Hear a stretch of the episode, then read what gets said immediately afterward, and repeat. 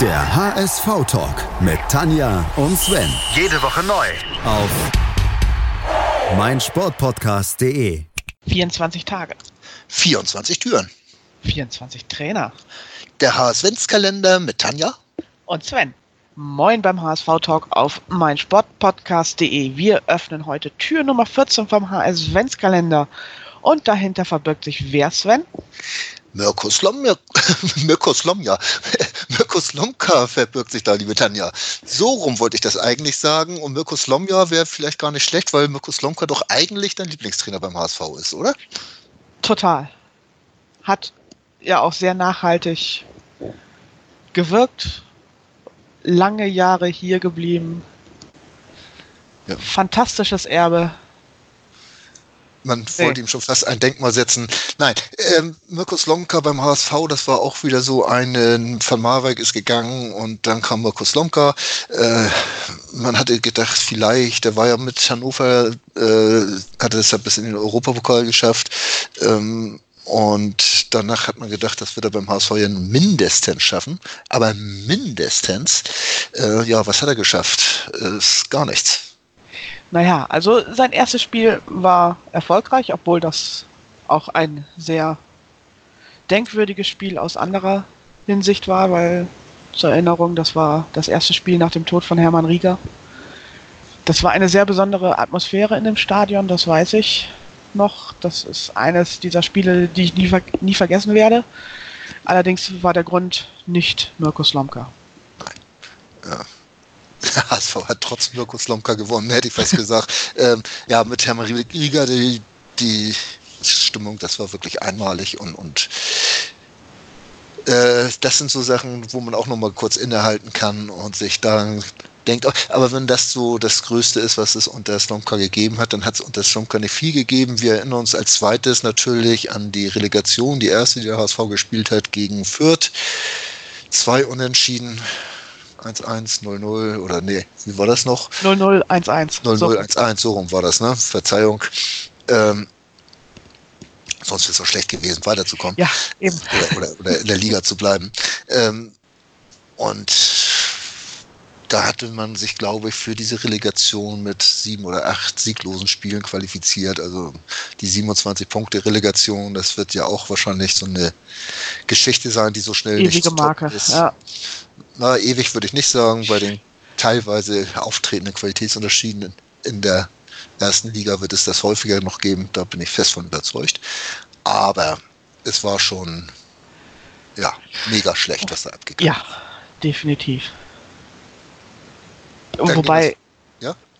in der Relegation, was mir immer noch weiterhin in Erinnerung bleibt, ist, wie tot die Mannschaft war, also wie konditionell schlecht die Mannschaft war. Das, das, das war, nicht Slopkas Schuld, im Gegenteil. Genau. Das hat er dann in der Sommerpause, der hat die Leute dann richtig gedrillt.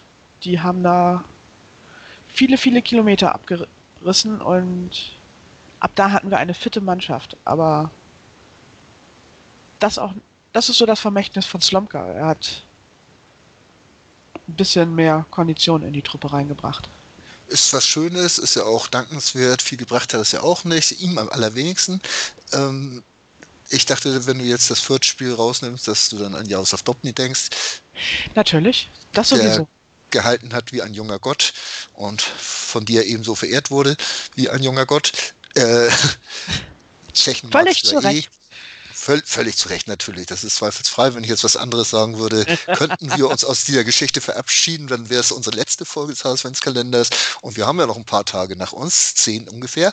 Aber ähm, Slomka, äh, wie gesagt, hat gedrillt, hat äh, die Mannschaft fit hinbekommen hat dann allerdings die ersten drei Spiele null Punkt, äh, nee, null Tore und nur einen Punkt äh, herausgeholt und das gegen Gegner, die man im Selbstverständnis hätte haushoch schlagen müssen. Und dann war es das mit Slomka. Ja, weil Didi Beiersdorfer mal wieder nicht auf sein Bauchgefühl gehört hat und einfach nochmal mit dem Trainer in die neue Saison reingegangen ist, weil könnte ja noch gut gehen, aber wupp, nein, im Gegenteil. Wir haben noch Jonathan Tah angefangen zu vergraulen.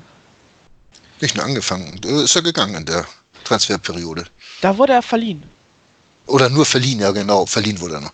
Aber es, es war ja so, dass. Versammelt hat es dann Bruno Labbadia. Ja, aber es war ja damals schon so. Also gut, ich, ich äh, sage immer noch, dass es Bayersdorfers Schuld ist. Er hätte da auch Ja. drauf drängen müssen, dass man solche Talente wie Tar unbedingt halten muss und dass man es schaffen muss, als mittelmäßiger oder unterklassige ähm, Bundesligamannschaft solche Leute wie Tar einzubauen.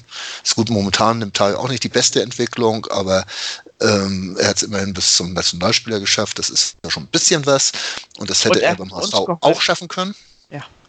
Bin ich fest von überzeugt. Anstelle Und- dessen hatten wir Kleber. Ich meine, hatten wir Kleber hallo? Reis geholt. Ja, ja, und die Abwehr war nicht wie klebriger Reis, sondern wie körniger. Um Ja. das mal so auszudrücken. Kleber hat, wann hat er angefangen zu spielen? Ich glaube, äh, irgendwo im, im Herbst, Winter dann. Und hat dann, ich glaube, an eine rote Karte kann ich mich erinnern und ein paar Böcke. Ja, Ähm, ich glaube, in der nächsten Relegation hat er dann einen wachen Moment gehabt, vom 2-1 war es, glaube ich, ne? Mhm. Äh, durch Müller, dass Boah. er in Karlsruhe das vorbereitet hat. Irgendwie, aber ja, das war es dann auch schon so ziemlich. Und da hätten wir, glaube ich, an Jonathan Tah ein bisschen mehr Freude gehabt. Aber da, man hatte keinen Mut zu der Zeit. Und, und Bayersdorfer, nee, Slomka ist da auch nicht der richtige Trainer für, um Nee. junge Menschen einzubauen. Ja. Genauso wenig wie Bruno Labbadia. Und Genau. Und, und äh, wie gesagt, Bayersdorfer, es war nicht mal das Bauchgefühl, es war ja allgemein bekannt, also es ist ja zu uns vorgedrungen oder zu mir auf jeden Fall, der ich damals schon gepodcastet da hat man oft mit vielen Journalisten darüber gesprochen, dass Slomka Saison nur bleibt, bis er die ersten zwei, drei Spiele verloren hat und dann ist er weg. Das hat man in der, Winterpa äh, in der Sommerpause schon gesagt, dass Slomka eigentlich nur die Chance hat, da ja, den HSV möglichst schnell auf den UEFA Cup Platz zu bringen oder Euroleague Platz. Ansonsten hatte er keine Chance mehr. Und unter den Voraussetzungen kannst du so einen Trainer mit so einer Mannschaft halt nicht halten. Ja. Bayersdorf hat es getan. ja, das kennt man ja von ihm. Eine der vielen Entscheidungen, die sich im Nachhinein als grundverkehrt erwiesen haben. Als fast fatal, ja. Ähm, wenn wir jetzt noch weiter mit Slomka gehen, der reiht sich so in diese Trainergilde des HSV ein, die, wenn sie beim HSV weg sind, eigentlich gar nichts mehr gebacken kriegen. Kurze Stippvisite zum alten Spezi Kreuzer. In Nach Karlsruhe. Karlsruhe. Das waren aber auch nur eine Handvoll Spiele, die er da Ja. durchgehalten hat. Und dann bei Wesentlich Hannover. länger war auch nicht bei Hannover 96. Das ist so, so die Dollar-Trilogie, ne? eine Handvoll Spiele und ein paar Spiele mehr. Oder so äh, könnte man das vergleichen bei Slomka, wenn man ihn jetzt mit Clint Eastwood vergleichen würde, wollte.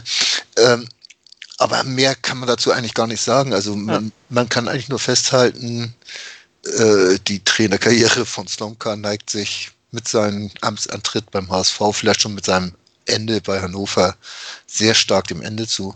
Und er hat es nicht geschafft, irgendwo ja, wieder die Kurve zu kriegen.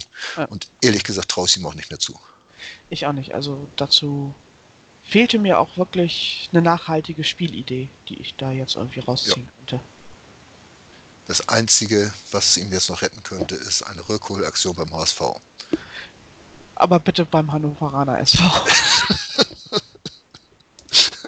Und bevor das so weit ist und so schnell geht, würde ich sagen, Tanja, zu die Tür. ja, Nummer 14, Ja? dicht. Verriegeln, verrammeln und mal gucken, was uns hinter Tür 15 erwartet.